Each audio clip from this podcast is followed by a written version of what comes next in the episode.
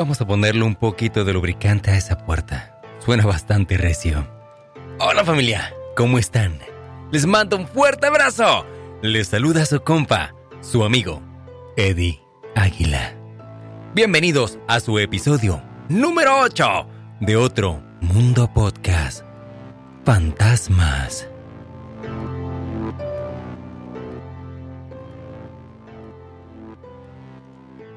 Creo que la mayoría de nosotros podemos contar acerca de alguna historia con lo paranormal que hemos tenido. ¿Cuántos de nosotros, al dormirnos, a eso de las 3 de la mañana o medianoche, en medio de la oscuridad, no hemos llegado a escuchar ruidos y nos da un terror y un pánico el asomarnos a ver qué es lo que estamos escuchando? O simplemente el apagar la luz y salir corriendo por el pasillo se ha vuelto un deporte en casa. Creo que el miedo es realmente lo que activa este poder que le damos a lo paranormal. Yo no desmiento que esto exista, pero sí que nosotros ejercemos completo dominio sobre el poder que le damos a las cosas para que gobiernen nuestros pensamientos, haciéndonos ver más allá de lo que en verdad existe. Porque recuerden que el ser humano puede crear todo lo que se imagine, pero se va a imaginar según lo que ve y lo que escucha. Así que si le tienes miedo a la oscuridad, solo pregúntate de qué nutres tu mente, qué ves o qué escuchas. Sin más que decir, comenzamos con su episodio número 8 de otro Mundo Podcast. Fantasmas.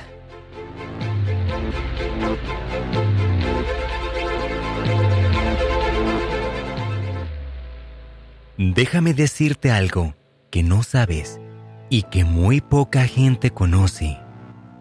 Todas las noches cuando te vas a dormir, una sombra negra aparece al pie de tu cama y te observa hasta momentos antes de que despiertes, siendo el culpable de muchas pesadillas.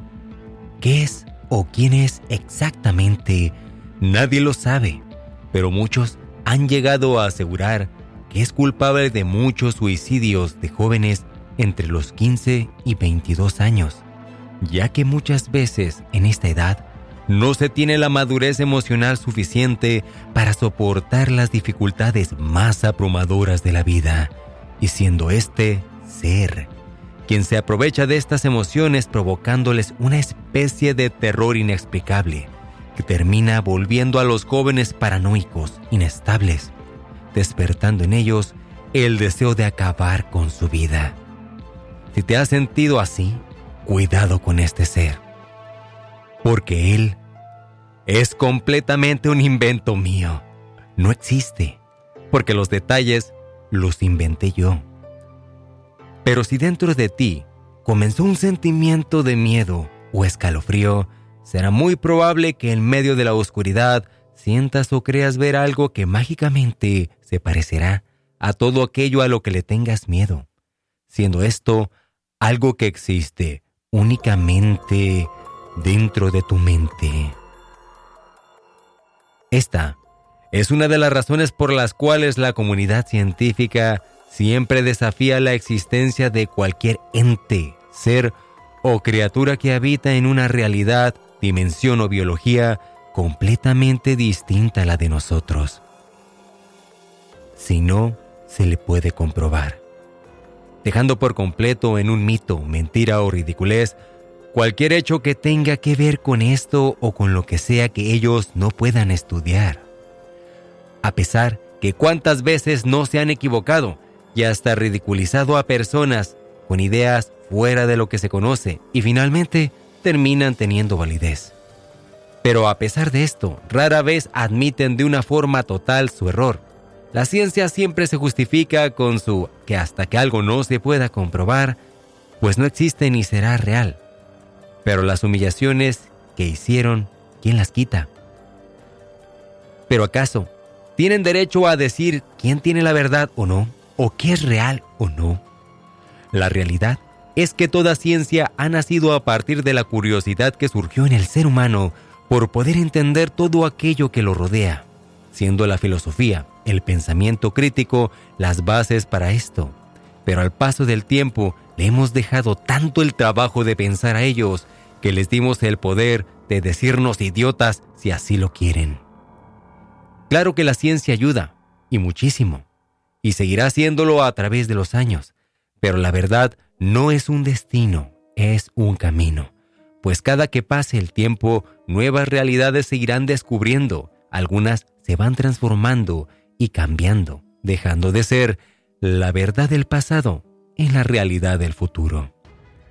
Y es que, en la mayoría de los casos, para poder comprobar algo hace falta vivirlo, explorar y arriesgarte a todo peligro en lo desconocido. Y eso sumarle a llegar a un punto, lugar adecuado, para descubrir algo nuevo. Pero que a través de esto se han descubierto tipos de vida diferentes tanto en el espacio exterior como en las profundidades del océano en nuestro planeta. Pero esa es otra historia que hablaremos después. Ahora, la pregunta. Si ya hemos hecho descubrimientos en nuestro mundo, en otro planeta, en las profundidades de nuestro mar, ¿qué hay de ese otro mundo espiritual, energético o digámoslo, de otra dimensión? Y es que, aunque parezca fácil simplemente creer por medio de la fe, la ciencia siempre verá eso como un cuento para tontos.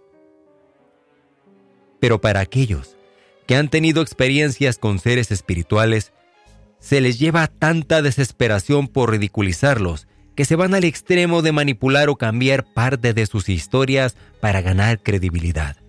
Pero al ser descubiertos, su historia termina quedando en el olvido o como una leyenda, en espera de ser contada y al final muchas de estas terminan en las salas de cine, que al verlos nos hace cuestionarnos qué tanto sabemos sobre nuestro propio origen y la relación que tenemos con ese otro mundo.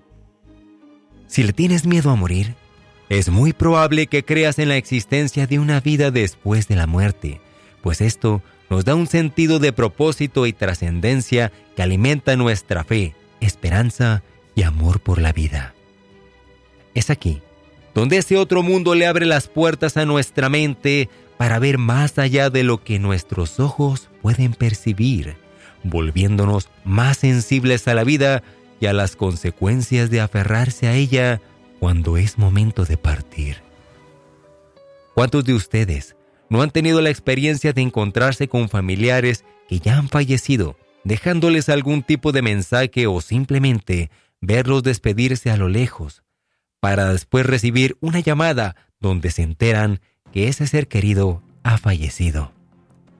Son muchas las historias de cosas que al parecer quedan habitadas de seres invisibles que parecen no estar conscientes de haber fallecido y continúan en cosas o en casas repitiendo una rutina que tenían en vida. Ya ni hablar de aquellos que se quedan haciendo daño a todo aquel que decida entrar al que consideran su hogar, dándole vida a las más aterradoras historias que escuchamos. Hoy en día, todos los medios sociales están invadidos de historias y videos que aseguran ser verdad, de las cuales de cada 100 con una mano cuentas las que son reales, haciéndonos vivir en un bucle en el cual, a pesar de vivir experiencias, ver videos y escuchar historias, siempre quedamos igual en esta duda de si es real o no. Para muchos creyentes, esto abarca una lógica. Dios es una esencia omnipotente y espiritual, creando la vida y a través de ella existe la muerte. Y si al morir nuestra energía se transforma y se vuelve espíritu, eso significa que existe una vida espiritual una forma en la que existir es diferente y eterna. Por lo tanto, existimos tanto física como espiritualmente.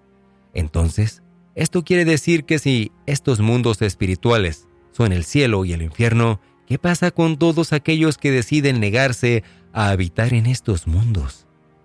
Es ahí donde nuestra lógica de fe se distorsiona y le da origen y propósito a la existencia de aquellos seres de los cuales hablaremos en su episodio número 8 de Otro Mundo Podcast.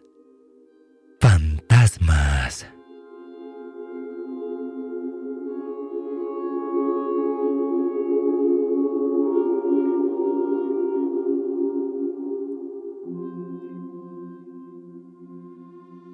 Hola familia, de nuevo, ¿cómo están? Espero que se encuentren muy bien allí, en la comunidad de sus casas o de desde donde sea que ustedes me estén escuchando o tal vez viendo. Creo que los fantasmas nos divierten, nos asustan y también nos conmueven. Todo depende de en qué contexto escuchemos de ellos o nos platiquen de ellos. En lo personal, a mí desde niño me ha encantado y me ha fascinado todo esto relacionado con lo paranormal. Una experiencia pequeña que les cuento y la conté en uno de los previos es sobre el parque en mi natal Tecate, Baja California. Ahí donde yo vivía en la colonia Juárez hay un centro de salud y ahí hay un parque.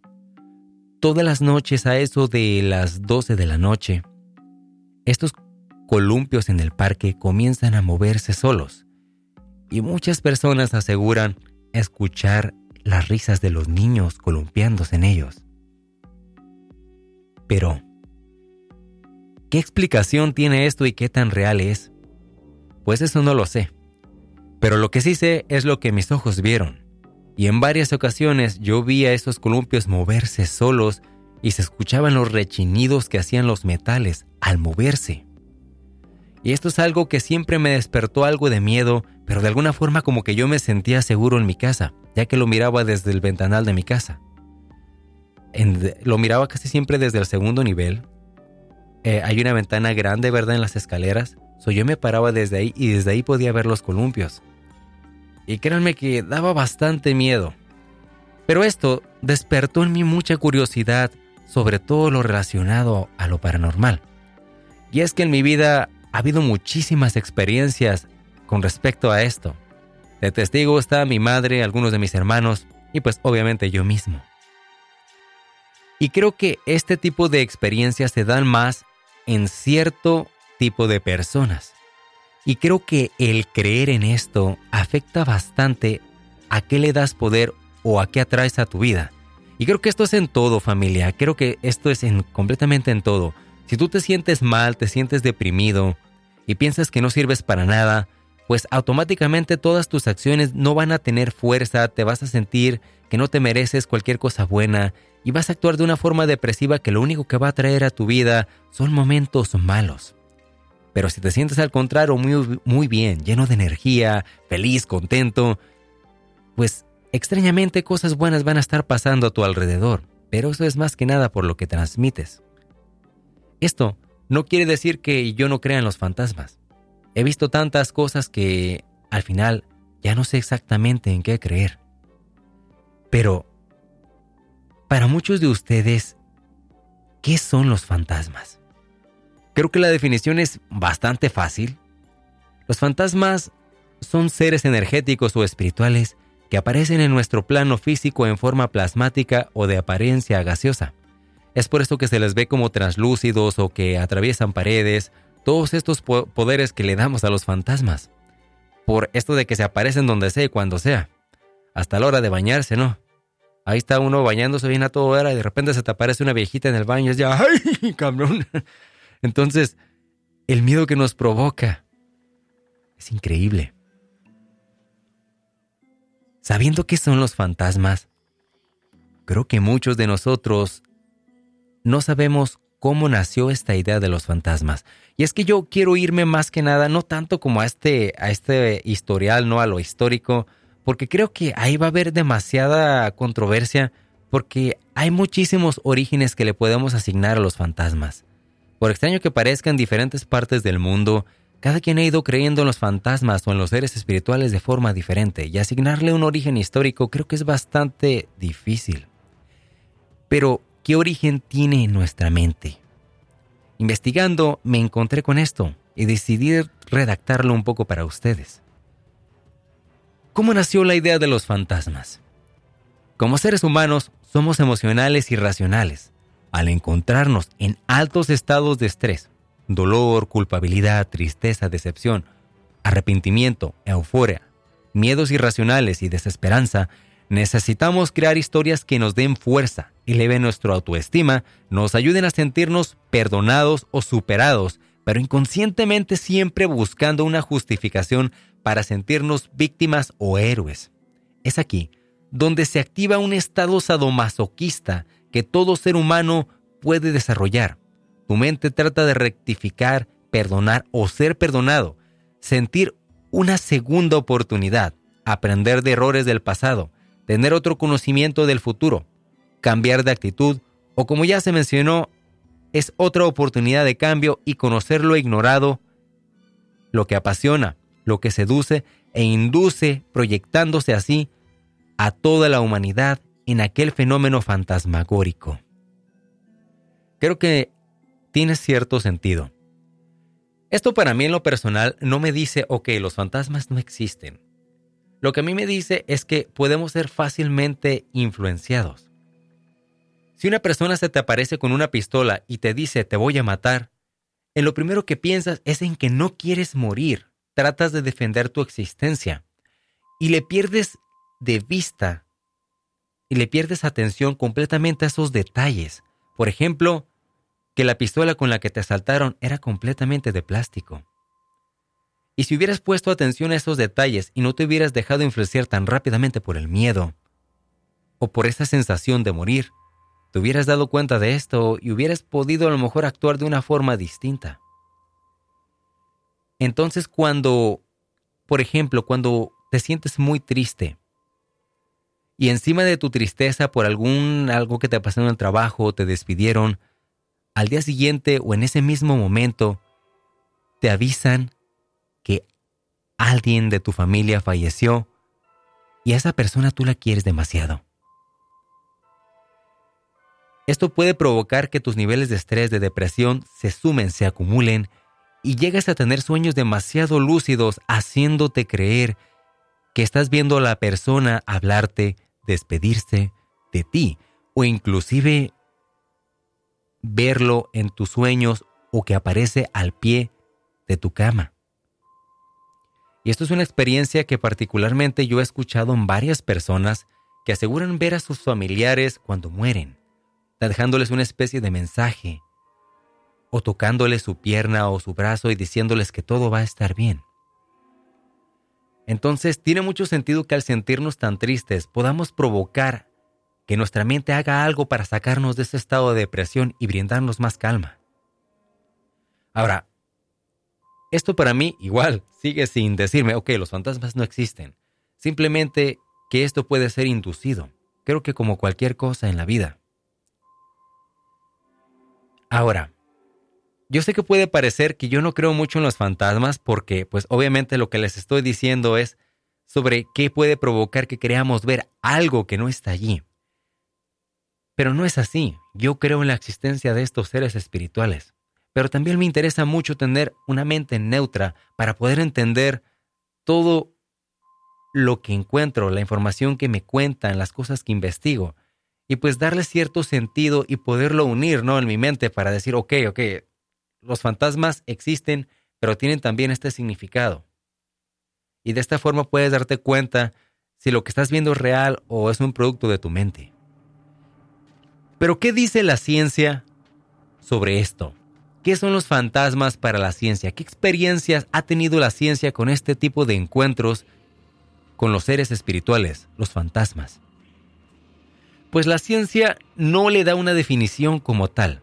Como ya lo vimos, es más que nada una causa, algo que pasa a causa de algo más. Entonces, una de estas razones, una de estas tesis que ellos dan es los fallos cerebrales. Y esto es algo que redacté para ustedes. En las típicas exploraciones urbanas, vemos a personas adentrarse en un supuesto lugar embrujado o encantado. Y aquí se topan con la aparición de fantasmas.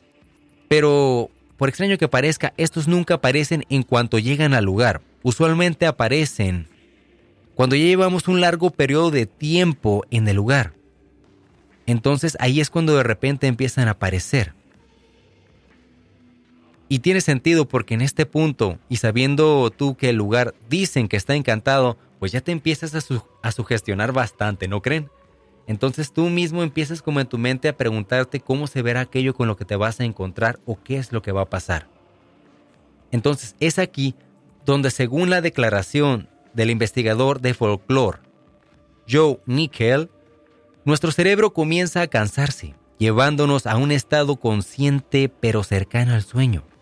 Nuestro párpado se contrae. Ya... Caray, ya, aquí ya me confundí. Ok, y dice que aquí, por ejemplo, si ya estás como en este estado de sueño, entonces empiezas a quedar como entre sí, como que sí, como que no, como que estás despertito y como que estás bien dormido. Entonces, en ese momento, hasta una mosca, mano, te hace brincar. Y piensas que viste algo o que un espíritu pasó. Pero digamos que si tu párpado está entre cerrado y abierto y de repente miras un insecto pasar o incluso un animal, la sombra y el nivel de influencia que traes en tu mente puede hacerte creer que ves cosas que no están ahí. Claro que sabemos que hay diferentes tipos de encuentros con lo espiritual. No estoy diciendo que nada más es esto. Pero sí pasa. Y yo sé que a algunos de ustedes también les ha pasado. Porque hasta a mí me ha sucedido varias veces. Ahora, cuando uno está en este estado de sueño como entre consciente y no, ahí es donde se producen alucinaciones. A mí una vez me acuerdo que... No sé si a ustedes les ha pasado, pero una vez yo estaba dormido y entonces, en medio del sueño, yo empecé como a escuchar que alguien me hablaba. Y de repente, esos, esos, esa voz empezó a gritar. Y empezó a gritar mi nombre. Entonces, en medio de este sueño, yo me despierto y cuando abro mis ojos, aún puedo escuchar el grito de la persona y me quedé volteando para todos lados. Y puedo recordar perfectamente que me dijeron, ¿qué traes? ¿Qué onda? Porque pues me moví todo así para todos lados, espantado.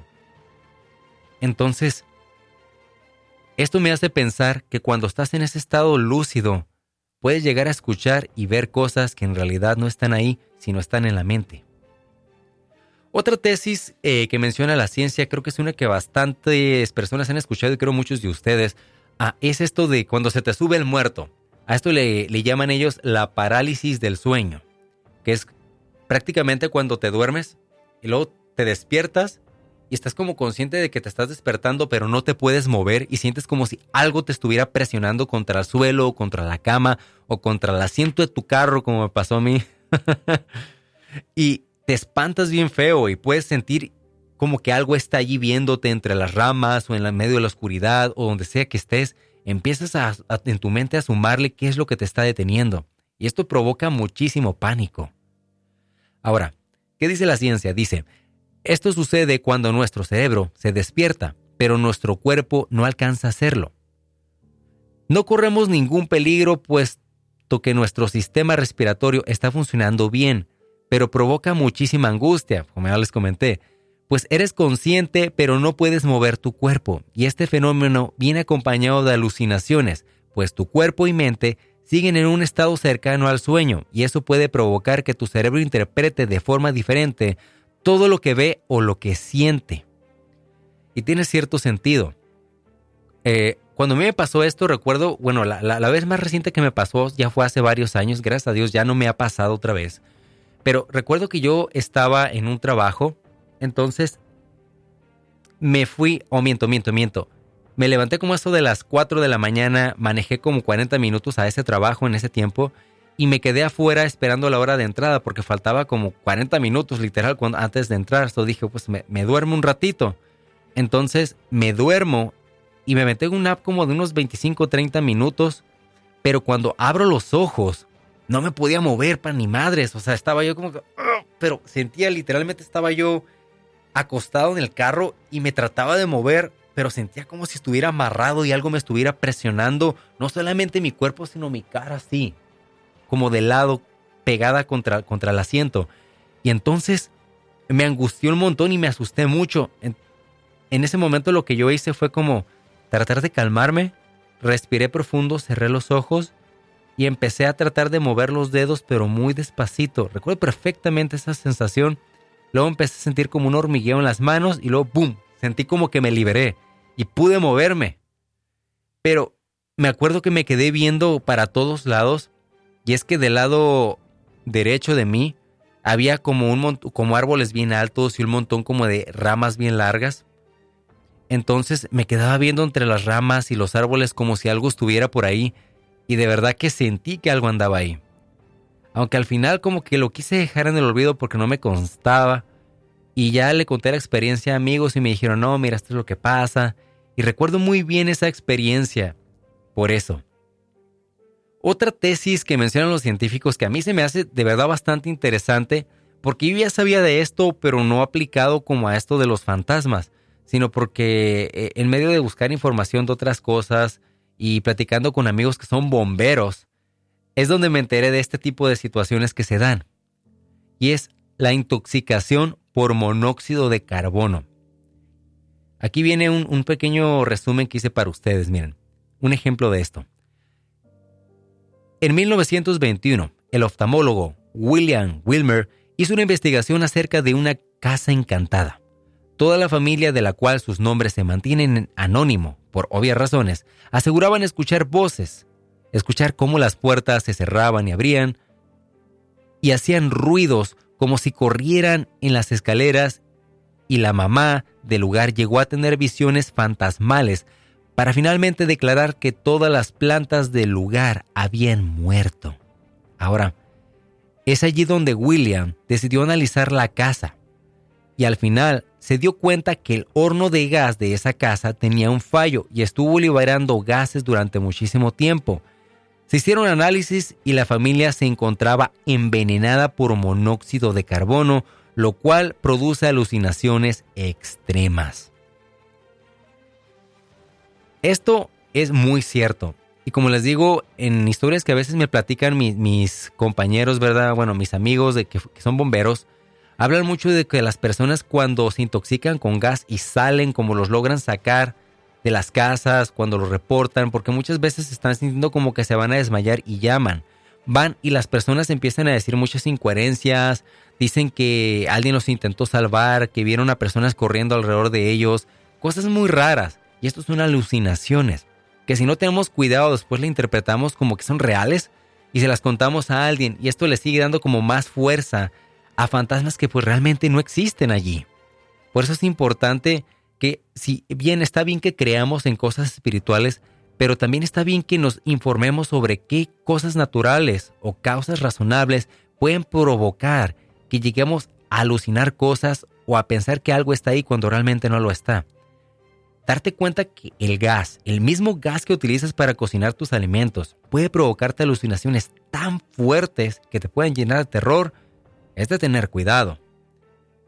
Como ya lo mencioné en, en, el episodio pasado cuando hablamos de las posesiones demoníacas, recuerda que todo lo que tú, en todo lo que tú creas, puede generar que cuando sientas pánico o miedo lo relaciones con esto.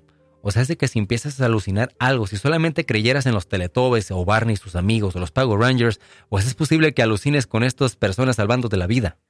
Pero si has visto muchas películas de miedo, has tenido temores, miedos reprimidos, es muy probable que cuando tengas alucinaciones tu mente se dirija exactamente a eso, porque eso es lo que habita en tu mente. Pasando a una tesis más que a mí me encantó hay un caso que escuché en un podcast de unos muchachos que se llaman Leyendas Legendarias, su podcast se los recomiendo. hay un caso sobre algo que pasó en unas montañas nevadas, de unos escaladores que fueron y pasaron un, un desmadre de cosas que quedaron como en mucha incógnita, incógnita, en misterio. Porque cuando los encontraron, los encontraron en posiciones y situaciones muy, muy extrañas. Me hubiera encantado tener eso, ese caso aquí, pero de verdad es que nada más se me vino a la mente por, por la siguiente tesis que voy a comentarles, que precisamente al final hablan de esto. Se llama infrasonidos. Ahora, hay lugares inusuales para la aparición de fantasmas, y un laboratorio es uno de ellos. En el 98, el profesor de la Universidad Coventry Big Tandy comenzó a creer que los amantes de lo paranormal tenían razón sobre la existencia de fantasmas, pues sus compañeros de trabajo comenzaron a quejarse de sentir muchísimos escalofríos y sentir como si una presencia pasara por ahí cerca de ellos y les rozara la piel. Y la señora de limpieza llegó a decir y a comentar que sentía como que había presencias extrañas o que se movían en el lugar cuando ella estaba limpiando durante la noche. Y el mismo doctor durante el trabajo llegó a tener como alucinaciones. Pero un día comenta que ocurrió un fenómeno. Una de las herramientas de metal del laboratorio comenzó a vibrar, pero solamente lo hacía en el centro del laboratorio y nunca lo hacía como hacia los lados. Entonces, digo, digo que lo hacía como así.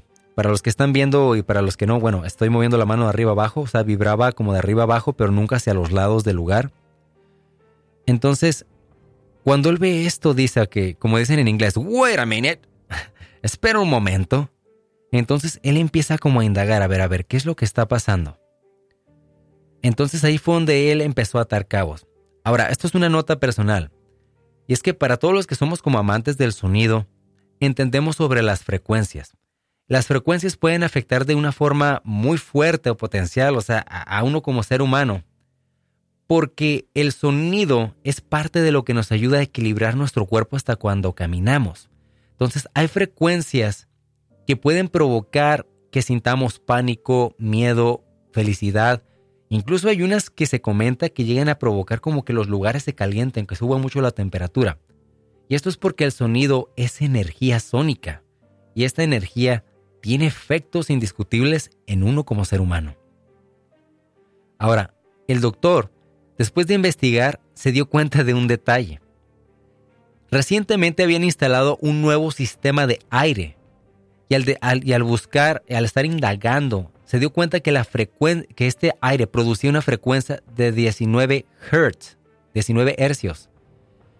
Y estos son indetectables para uno como ser humano, ya que los empezamos a detectar hasta después de los 20.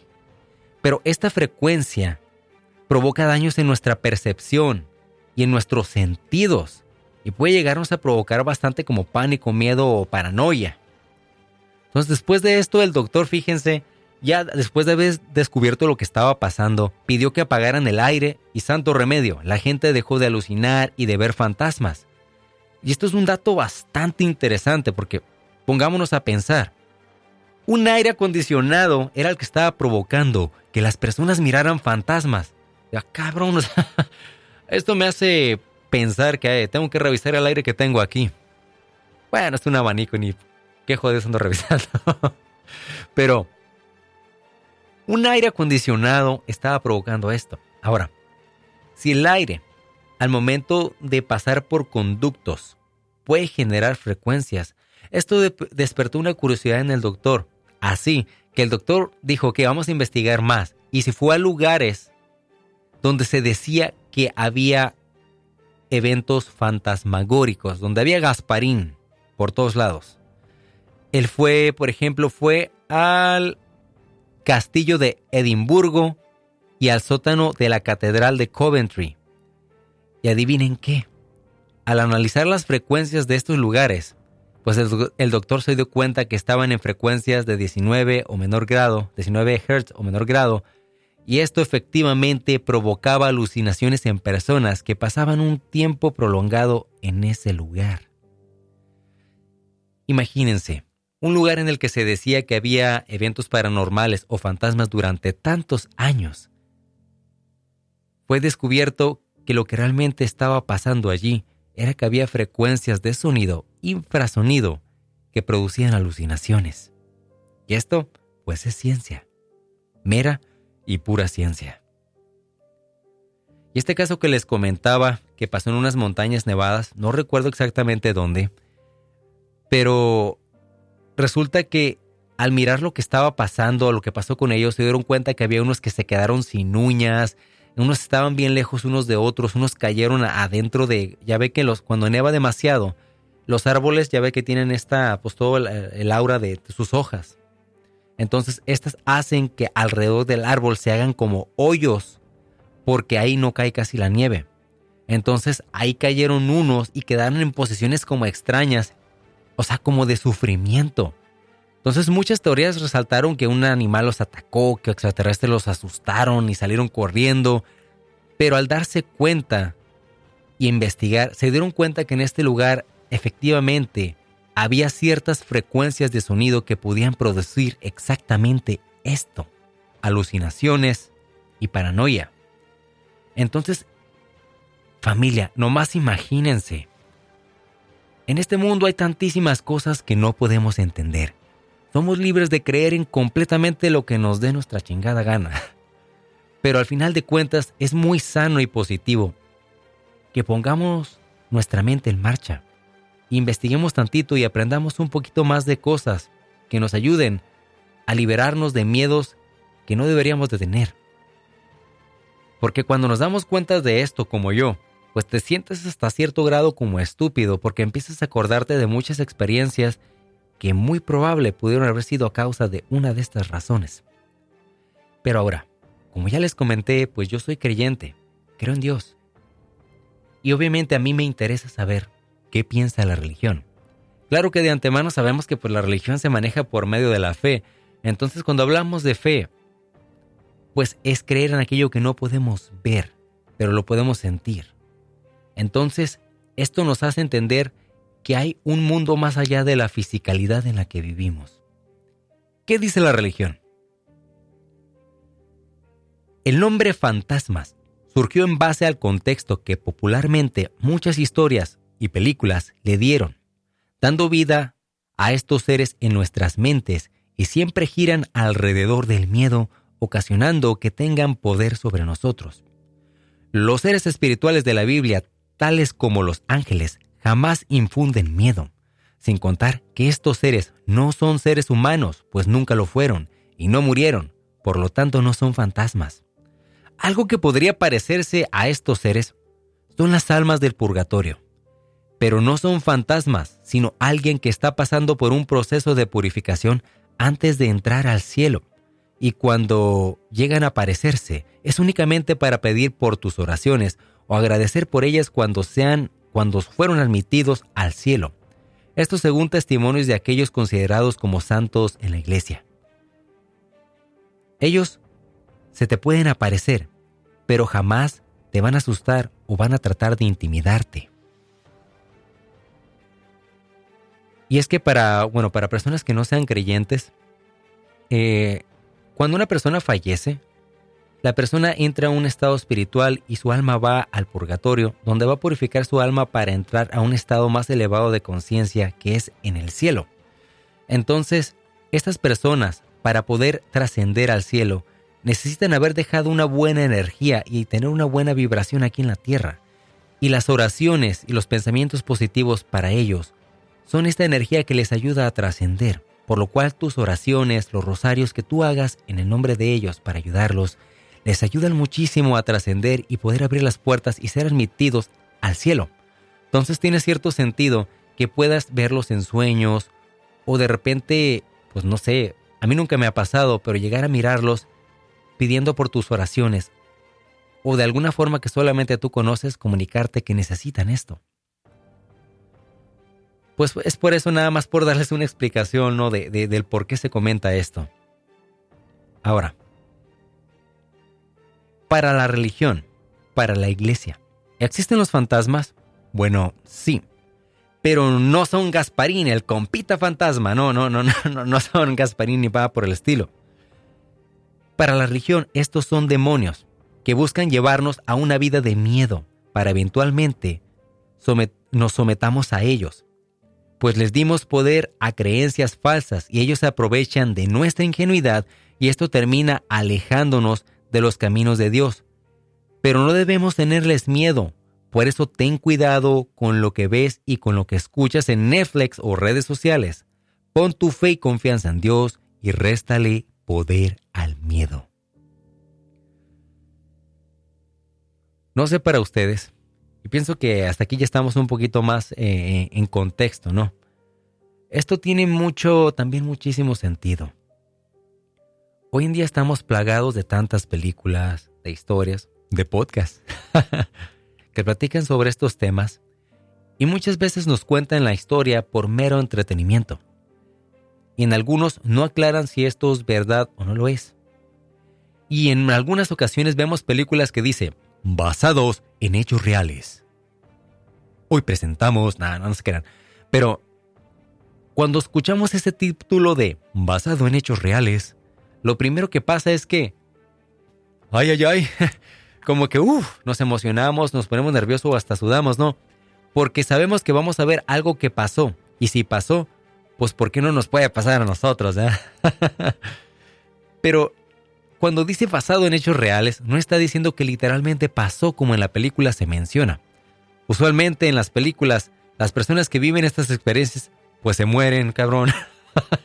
Entonces, pues el que te está contando la historia puede ser una persona que vio la escena del crimen o de lo que pasó, o una persona que contó la historia en un estado no lúcido, consciente, inconsciente, o simplemente se quedó con recuerdos que probablemente pudieron haber sido inventados por su mente pero simplemente están basados en hechos que ocurrieron, pero no tal y como tú los estás viendo en una película, o en una historia, o en un podcast. A mí me ha pasado mucho esto. El influirme por el miedo me hace alucinar cosas. Y me ha pasado muchísimo, hasta cuando estuve en la policía. Llegué a ver cosas que realmente no estaban ahí, pero me daba cuenta porque pues teniendo un compañero, pues él me decía, ¿de qué estás hablando? No, no estoy viendo nada. Pero sí puedo contarles de muchísimas historias. Bueno, no muchísimas porque luego el podcast va a tardar dos horas. Pero sí les puedo contar de unas experiencias que yo personalmente he tenido. Pero vamos primero a estas historias que yo estoy muy seguro que muchos de ustedes han escuchado. Me puse a buscar historias que he escuchado en la localidad donde yo crecí, que he escuchado en otros estados y de amigos que vienen de otras partes del mundo de la República. Y curiosamente todos tenemos historias muy parecidas. Por ejemplo, eh, en la localidad donde yo soy hay una carretera que se dirige de Tecate hasta la ciudad de Mexicali. Esta carretera se llama La Rumorosa. En La Rumorosa se habla mucho de la Dama de Blanco. Muchos camioneros comentan que cuando van manejando por esta carretera, hay un punto en la carretera donde se ve a una dama de blanco caminando, a una mujer vestida de blanco, pidiéndole ride o pidiendo que la lleven a determinado lugar. Pero hay dos versiones. Una es que cuando la suben al camión o al carro donde se van, la ven por unos momentos y entonces al descuidarse, moverse por un instante, de repente voltean y ya no está allí, se desaparece. Otra historia dice que cuando la suben al carro se van en el camino y en el camino, al voltearla a ver, ven su cara y se ven en medio de tanto terror que terminan teniendo accidentes. Y que hay muchísimos accidentes en esta carretera provocados por la dama de blanco. Pero adivinen qué. Otra realidad es que, pues la rumorosa es una de las carreteras más peligrosas del mundo. Literalmente es una de las carreteras más peligrosas del mundo por la cantidad de curvas peligrosas que hay en ella y porque está la carretera está altísima, está en medio de montañas. Imagínense. Pues, ¿a qué se deberán los accidentes? ¿A la dama de blanco o a la imprudencia de conductores al ir demasiado rápido en esta carretera? ¿O al ir tomados o drogados manejando en la carretera? Pues bueno, esto es un misterio, pero el detalle es que esta historia no solamente ocurre en la rumorosa, también pasa en lugares como Ecuador, como Colombia, Venezuela. Todos tienen historias parecidas al respecto. Y esto es porque recuerden que cuando una historia se vuelve popular, se queda en la memoria colectiva. Y si todo lo que vemos al alucinar es provocado por las creencias que tenemos, pues creo que una de cada 100 personas puede llegar a creer que vio algo similar a lo que se cuenta en estas historias. No digo que sea falso, pero puede ser una explicación a muchas historias que seguramente son falsas. Otra que a mí me encanta es la de una famosísima, de una, famosa increíble que viaja por toda la República y, y quién sabe si por el mundo. Estamos hablando de La Llorona, el Turro. Espérala, muy pronto en tu ciudad. Y es que ¿Cuántas personas no dicen que escucharon a la llorona? ¿Cuántas personas no aseguran que ahí cerca de su casa, por el río que está por ahí, que a veces ni río es, un arroyito ahí, ahí fue donde la llorona mató a sus hijos. Y que por eso este espíritu vaga por todas partes gritando, ¡ay mis hijos! y asustando o matando a todo aquel que se le atraviese. Yo no digo, como me encanta, estoy diciendo eso, lo estoy usando mucho de muletilla, pero yo no quiero decir que no sea verdad. Pero ¿por qué un espíritu como este va a andar viajando por todas partes de la República y Sudamérica y el mundo para gritar lo mismo y andar matando gente por todos lados? Si esto fuera verdad, pienso que sería muy característico, pero del lugar donde la historia comenzó. Y es que tiene sentido que no. Ya la veo, o sea, de gira por todos lados.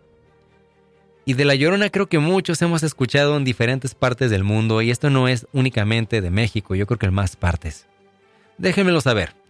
Pues ya saben que me pueden encontrar en las redes sociales como Eddie Águila en Facebook e Instagram y también lo pueden encontrar preferentemente como Otro Mundo Podcast en Facebook, Instagram y TikTok, donde voy a estar publicando algunos previos de lo que van a ser los episodios y de vez en cuando clips de los episodios.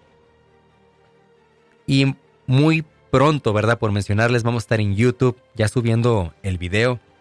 Que algunas veces en los podcasts he mencionado, ¿verdad? Cosas sobre si ven el video, pero no los he subido. Eh, ya sea por falta de edición o cosas así, pero yo creo ya los voy a empezar a subir por aquellos que quieran verme hablar en frente del micrófono, ¿verdad? Porque pues únicamente soy yo aquí en el estudio. Entonces, ya hablamos de la llorona. Ahora, una historia parecida a la primera que les conté, la pasajera fantasma. ¿Cuántos taxistas, conductores o personas en las carreteras no mencionan que van manejando en cualquier tipo de carretera, pero usualmente un poco desolada, y se encuentran con alguna muchacha, alguna persona pidiéndoles raite? O sea, que los lleven a un lugar, los transporten. Bueno, es que hay muchos sinónimos para personas que están pidiendo pasaje, raite o como sea, ¿verdad? En, en, en carretera. No sé cómo se diga desde tu localidad, pero bueno, nutre mi conocimiento y mándame más formas, ¿no? Hay por mensajes en redes sociales. Entonces, ¿cuántas personas no han, no han contado sobre esta historia? Que van manejando, de repente se encuentran con una mujer que está pidiendo raite, la suben al carro y de repente se les desaparece. Y como les digo, ¿esto es real? ¿Es un fantasma o es producto de nuestra imaginación? Y es que al final, cuando le damos poder a estas creencias, Pasan los años y después ya no tenemos ni idea de qué es real o qué no lo es. Una historia que no sé si está en sus localidades, pero yo recuerdo escucharla bastante. Es parecida como a La Llorona, pero estuvo pasando como en eso de los noventas, o no sé si desde antes, pero bueno, pues yo soy de los noventas, así en el noventa, le cuentas. Entonces, se hablaba mucho de la enlutada. La enlutada era un personaje bastante alto, parecía ser una mujer, pero no estaban muy seguros de esto, que usualmente traía como un velo negro, bueno, algunos decían que estaba como de blanco altísima o negro, y se le parecía a hombres, principalmente, y los asesinaba o se los llevaba y se desaparecían por completo. Algunas personas decían que la miraban a lo lejos o que la escuchaban porque emitía una especie de ruido extraño. No sé si ustedes tienen historias parecidas al respecto, pero muchos decían que se desaparecía. Llegué a escuchar que unos aseguraban que podía ser hasta un extraterrestre o un ovni, debido a que medía como más de dos metros. Pero pues pongámonos a pensar, ¿cuántos de ustedes cuando eran jóvenes no miraban a su papá enormisísimo, grande, como un superhéroe, y al cabo de los años al crecer, se daban cuenta que su padre pues sí era un hombre aproximadamente de unos, unos 75 de altura, ni muy alto ni muy chaparro, eh, nada más normal, un cuerpo normal, a lo mejor no iba al gimnasio. Entonces se daban cuenta que al final, físicamente, pues su padre era un ser normal. Pero nosotros lo mirábamos como un superhéroe de niños. Y creo que muchas veces con estas historias es como crecen. Cuando las escuchamos de jóvenes, las escuchamos de una forma, pero al paso de los años le damos tanto poder a la historia a la creencia que nos produjo, que la, que la recordamos como algo mucho más grande de lo que es. Como esta, no recuerdo ni dónde escuché este chiste. Creo que fue de Franco Escamilla, donde menciona, ¿no? Que está, no, ay, no me acuerdo de mi ex. Me acuerdo cuando tenía 15, estaba bien chulo, o sea, de verdad. No sé cómo lo dejé por ti, le decía al esposo. y, y al final, en uno de esos viajes, ¿no? Que regresan al pueblo de origen de donde son, pues e, ella llega, ¿no? Y, de repente ve al novio, al exnovio súper guapísimo y tenía el diente todo chueco. Ah, cabrón, pues como yo. Por eso estoy como de este lado para los que estén viendo la cámara, porque del otro lado tengo un diente bien chueco. Luego les cuento cómo pasó. Pero resulta que tenía el diente todo chueco, medio visquillo, moreno, chaparro. Entonces totalmente no era nada como lo que recordaba. Y esto es exactamente lo que pasa con todos estos eventos. Ahora, vamos a lo bueno, ¿no? A esas historias que me pasaron a mí y que porque me pasaron a mí, pues muy seguramente no las van a escuchar en ningún otro lado. Vamos a la exclusiva. Una de estas historias que a mí me encanta, que me ha encantado contar porque no solamente la viví yo, sino mi cuñada fue principalmente la, la que más lo vivió y la que me lo contó a mí y después lo, lo conversamos los dos. Recuerdo que ya hace tiempo yo he ido a visitar a mi ex. en este tiempo era mi novia. Eh, entonces, cuando la visité, pues ella me contó algunas cosas, así como que sentía raro, que había visto que se le aparecían. Y estuvimos platicando un tiempo sobre esto. Entonces, recuerdo que ya llegó la noche, yo me voy en mi carro. Pero fíjense el dato curioso en el carro yo iba sintiendo como, como pánico, ¿no? Así, no, no pánico de feo, pero sí sentía como una especie de miedo. Entonces, ya llego a la casa porque pues vivía como unos cinco minutos de ahí. En ese tiempo yo creo que, creo que estaba manejando un Dodge como 95, 99 más o menos. Eh, un Dodge Neon. No compren esos carros, no sirven. y recuerdo que llego a la casa, entro, y al entrar, pues me siento ahí en la mesa que estaba enfrente de la sala y ahí estaba mi cuñada. Entonces mi cuñada estaba mirando hacia la televisión, pero por un lado de la televisión estaba uno de los ventanales de la casa y ahí se reflejaba pues la mesa donde yo estaba sentado. Entonces mi cuñada empieza a platicar conmigo, ¿verdad?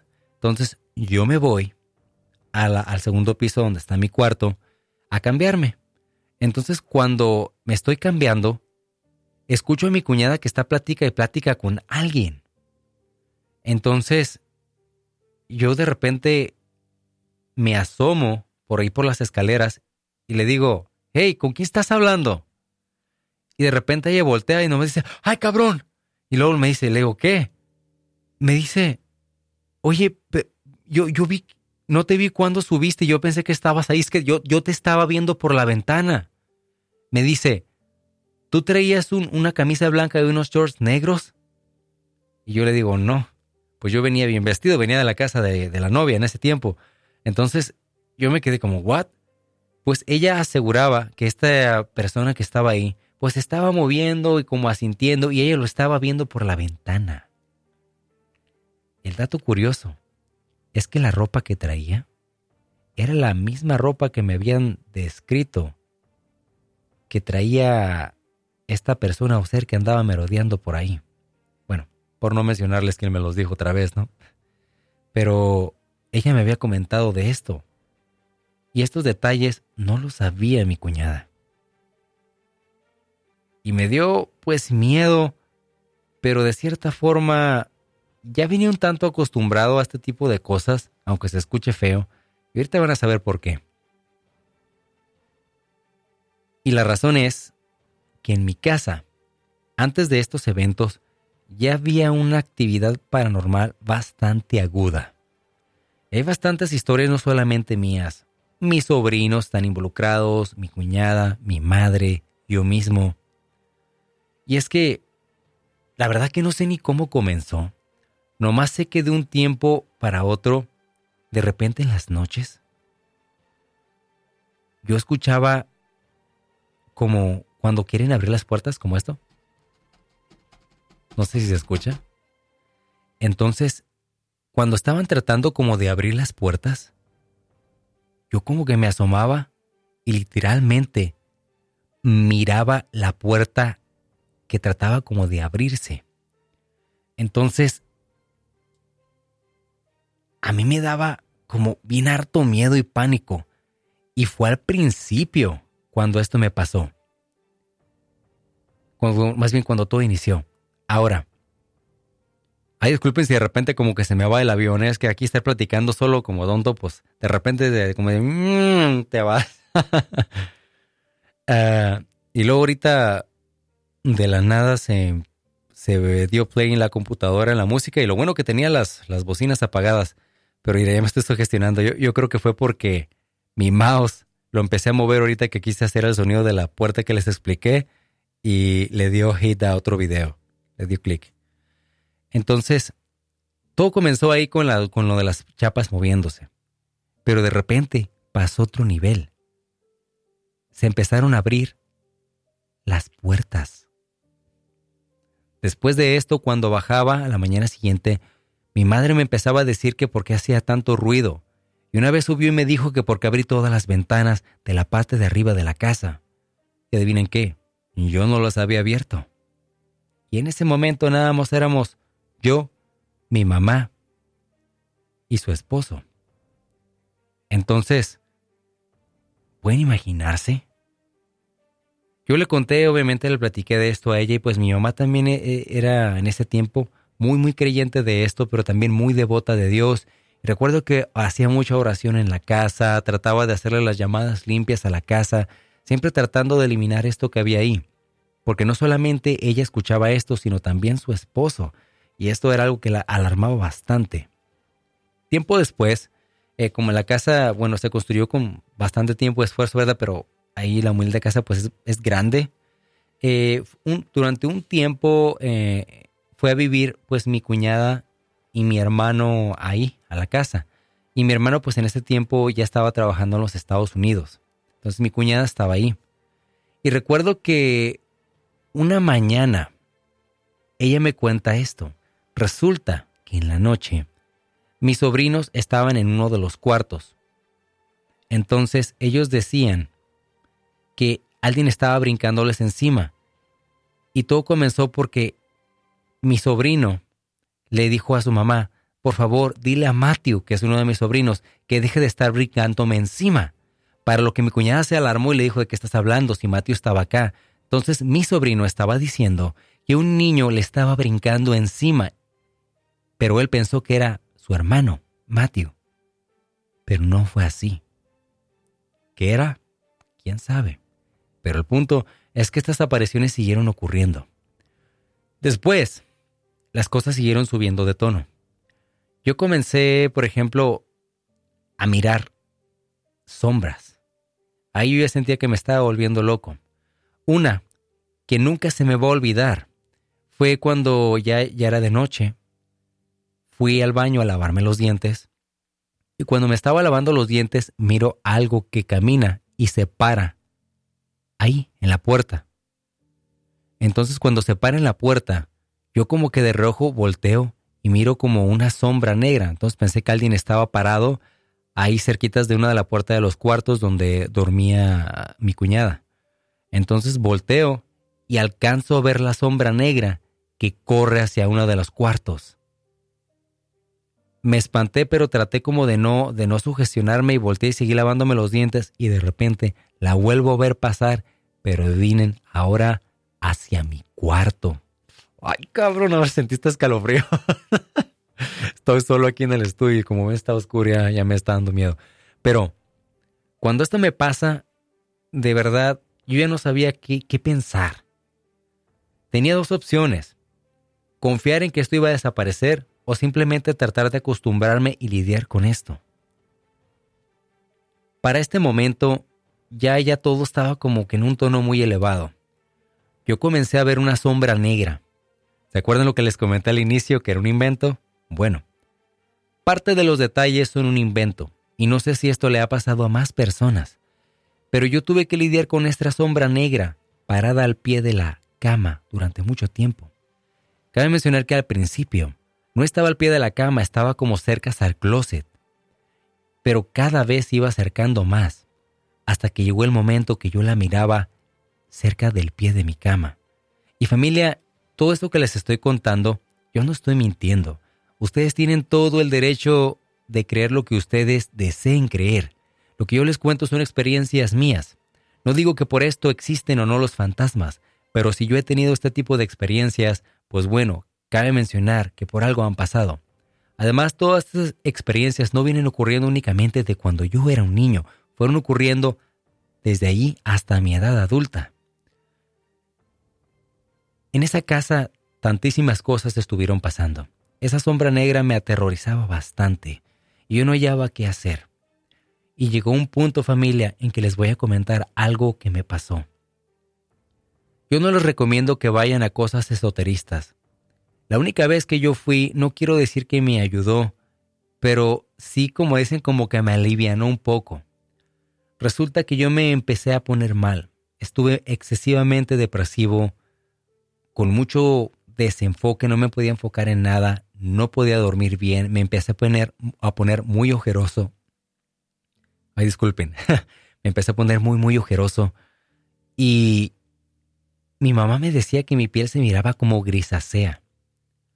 Entonces mi mamá me llevó a una botánica, donde había una persona que se dedicaba a cosas de esoterismo. Se los repito, no se vayan a este tipo de soluciones, por favor. Pero al mirarme ella dijo que yo tenía un tipo de problema espiritual y me hizo muchísimas preguntas de si yo estaba teniendo visiones, si yo estaba viendo algo, si había algo en mi vida paranormal que estaba ocurriendo de manera, de manera muy frecuente y que no lo estuviera contando. Ella me llegó a comentar que yo tenía como este sexto sentido muy elevado, como si yo fuera un medium. Pero comentó algo como un medium, pero como de oscuridad. ¿Qué cosa? Bueno, no, no entiendo mucho de esto. A lo mejor unos de ustedes sí lo van a entender, pero esto fue lo que me comentó. Y me dijo que parecía que yo estaba siendo atacado por una especie de ente o espíritu. Y me hizo que me bañara en una especie de hierbas y cuanta cosa. No recuerdo muy bien qué era, pero eran muchos verbajes, hierbas, y dijo a mi mamá que hiciera ciertas oraciones cuando me estuviera yo bañando en esto. Mi mamá lo hizo. Pero el dato es que sí como que me empecé a mejorar. Pero recuerden que la mente influye bastante. Entonces a mí no me queda claro si me empecé a mejorar porque mi mente pensaba que esta era la solución. Pero es una experiencia que tuve a partir de estas cosas paranormales que empezaron a pasar en mi casa. Era algo muy terrorífico. Yo no sabía qué hacer. Finalmente empecé a acostumbrarme y ya hasta empezaba a gritar cosas como, ya, cállate, en paz. Y luego cerraba la puerta y le decía, ¿qué quieres que te la abra? Y recuerdo que mi mamá me decía que, que, andaba gritando, a quién le estaba hablando, que estaba loco. ¿Por qué? Porque al final de cuentas me di cuenta que nunca me hacían nada. Entonces empecé como a tener una relación extraña con este tipo de encuentros. Hay muchas otras historias más que pasaron en esta casa. Y es que obviamente toda esta cadena de eventos paranormales tuvieron una razón. Y exactamente no la sabemos. Como comenté en el previo de este podcast, donde yo vivía, donde está la casa actualmente, donde está el centro de salud y el parque donde se mueven los columpios, toda esta área, era todo esto un cementerio, un panteón, que eventualmente lo trasladaron hacia, hacia otra área de la ciudad de Tecate. Y es por esto que muchas personas acreditaban ciertas apariciones a este hecho, a que era un panteón. Y siendo un panteón, pues hay muchas almas en pena allí. Y algunas comienzan a interactuar con personas que tienen cierta sensibilidad espiritual. ¿Qué piensan ustedes? Ya para finalizar, ya más de grande como les comenté, yo trabajando en la policía, tuve una experiencia que yo considero bastante aterradora, bastante lúcida. Algunas personas me comentaron que tal vez era porque era muy noche y yo estaba muy cansado, pero no era así. No estaba yo tan cansado. ¿Cómo lo sé? Bueno, porque me quedé dormido esa noche. estaba yo trabajando y me quedé dormido en la caseta pues porque estaba yo solo y obviamente no puedo estar caminando como baboso toda la noche. Eh, por todos lados para no dormirme. Oye, me canso. Entonces me acuesto, me quedé dormido un buen ratillo. Entonces me despierto. Me acuerdo que ahí me, he hecho una botana, no como un poco. Me levanto y digo, bueno, vamos a dar un rondín. Recuerdo que yo estaba en un parque, se llama Parque Los Encinos, ahí en la ciudad de, de Tecate, Baja California. Y recuerdo que me fui caminando, pues por el parque. Y casi al final del parque, por el lado de atrás, se comentaba mucho que estaba el encino del ahorcado, el árbol del ahorcado. Yo nunca creí en esto y nunca había visto nada hasta esa noche. Entonces voy caminando y de repente, a lo lejos, miro a una persona colgada. Cuando yo miro esto, inmediatamente, pues me mal viajé y dije, chin, ya se mató alguien aquí. Entonces yo dije, si, fíjense, empecé a pensar si me hubiera puesto más atención en mi trabajo, si hubieran dado revisando más, me hubiera dado cuenta, lo hubiera evitado. Empecé como a sentirme mal, sugestionarme por estas cosas. Entonces sigo caminando hacia el encino y saco el radio para reportar que había un 1217 ahí, que bueno, es muerto. Entonces iba, iba caminando hacia el lugar y cuando me acerco de estarlo viendo que se está como balanceando la persona ahorcada ahí, volteo y se desaparece. En ese momento un escalofrío invadió todo mi cuerpo, desde el, hasta, el pelo más largo del cuerpo, de la nariz hasta la cola, cabrón. Se me entumió todo. me asusté muy feo. Pero quise tomarlo con calma. Ya de rato llegó uno de los supervisores y le platiqué lo que me pasó y se rió. Y recuerdo muy bien lo que me dijo. Le hizo. También a ti te pasó. Y yo dije, ¿qué? ¿Es verdad o es mentira? ¿Ustedes qué piensan? Como les digo, yo no estoy aquí para hacerles creer nada. Pero esto fue algo que yo viví y que también, al parecer, otros oficiales de policía también llegaron a vivir allí. Pero siempre se lo dejo a ustedes que decían en qué creer. Y si alguien de Tecate me está escuchando y ha tenido esta experiencia, por favor, platíquenmela, cuéntenmela en las redes sociales.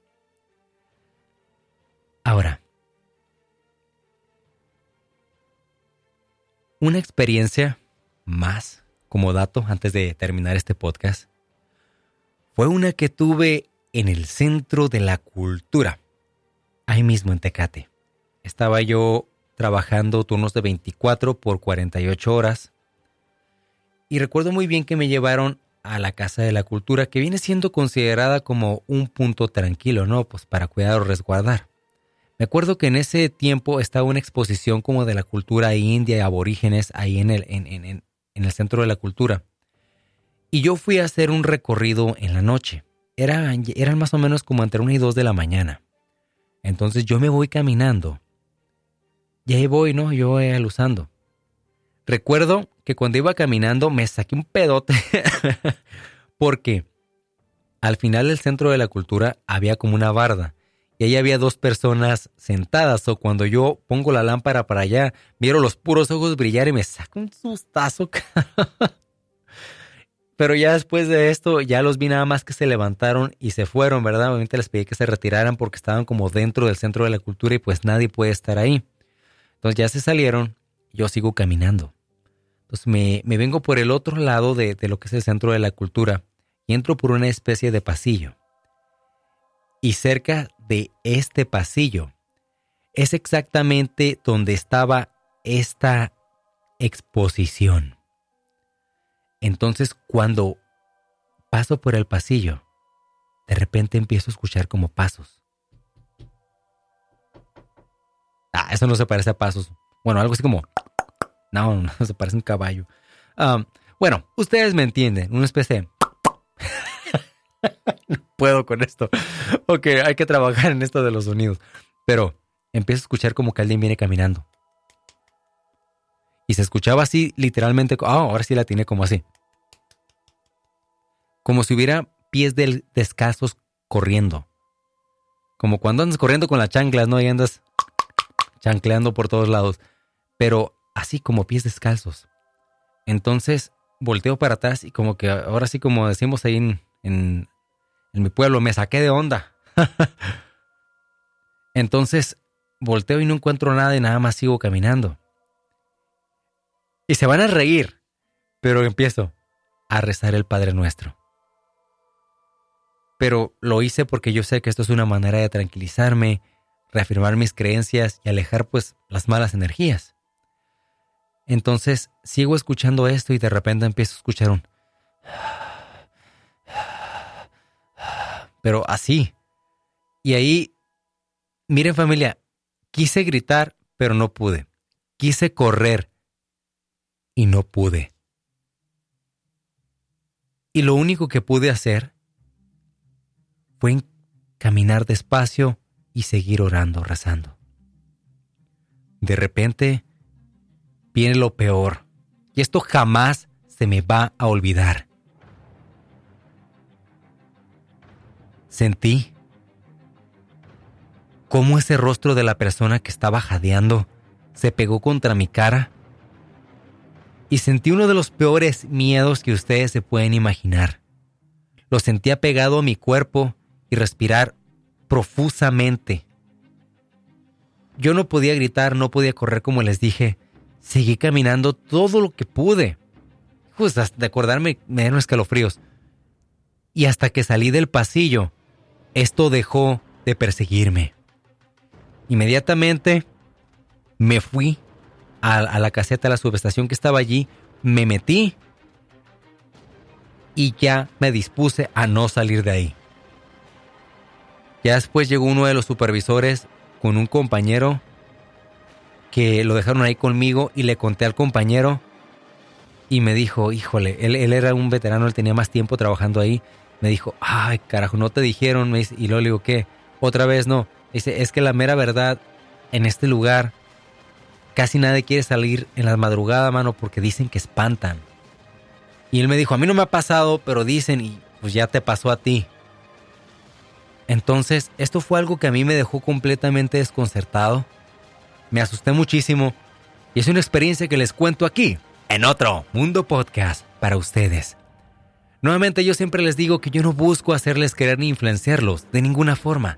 Todo lo que les cuento son experiencias mías, investigación que hago para ustedes, para que estemos un tanto más informados y también para entretenerlos. Así que con esto me concedo el derecho de que me puedo equivocar. Y si algunos de ustedes saben cosas que yo no, por favor, déjenme saber por medio de las redes sociales, platíquenme, infórmenme. Pero mientras tanto, aquí está todo esto que tengo para ustedes, experiencias mías que de verdad han marcado mi vida, con lo paranormal. Familia, ¿qué es lo que piensan ustedes? ¿Creen en fantasmas o creen en la ciencia? ¿O han aprendido a tener un balance entre las dos? La ciencia tiene razón en muchísimas cosas que menciona, pero también deja pasar demasiadas otras cuando no les encuentra explicación. Y esto es precisamente el problema que es esta la razón por la cual la ciencia nunca va a admitir ningún suceso paranormal, porque quieren encontrarle una explicación normal. Y a veces hay cosas que simplemente no la tienen. Los fantasmas seguirán apareciendo en las vidas, en los sueños y las pesadillas de todos los seres humanos. ¿Cómo evitarlas? Pues tal vez alejándonos de cosas que provoquen miedo, terror, pánico, como películas, como libros, como podcast. o cualquier tipo de información que pueda sugestionarte al grado de que cuando estés solo en la oscuridad provoquen miedos inexplicables. Los fantasmas han sido creados también por esta explicación a la muerte que buscamos darle como seres humanos. Y por esto familia, entendamos que esto también tiene causas naturales, que los fantasmas pueden ser producidos por tu mente, por todo lo que ves y lo que escuchas. Pero esto no le quita que existan. La iglesia menciona que son demonios por todo lo que provocan en las personas. Y es que debido a ellos, es que creemos con más intensidad y le damos más poder al miedo. Imagínense que no tuviéramos miedo, que no creyéramos en fantasmas y que no viéramos películas de terror ni escucháramos historias. Sería muy difícil que en ti habitara el miedo y la curiosidad por un mundo desconocido, por seres fantasmales. Familia, como siempre, yo les mando un fuerte abrazo y recuerden que el ser humano puede crear todo lo que se imagina, pero se va a imaginar según lo que ve y lo que escucha. Y que nunca sabrás lo fuerte que eres hasta que ser fuerte sea tu única opción. Familia, los quiero mucho, les mando un fuerte abrazo. Gracias por haberme acompañado en su episodio número 8 de Otro Mundo Podcast. Fantasmas. Nos vemos y nos escuchamos muy pronto.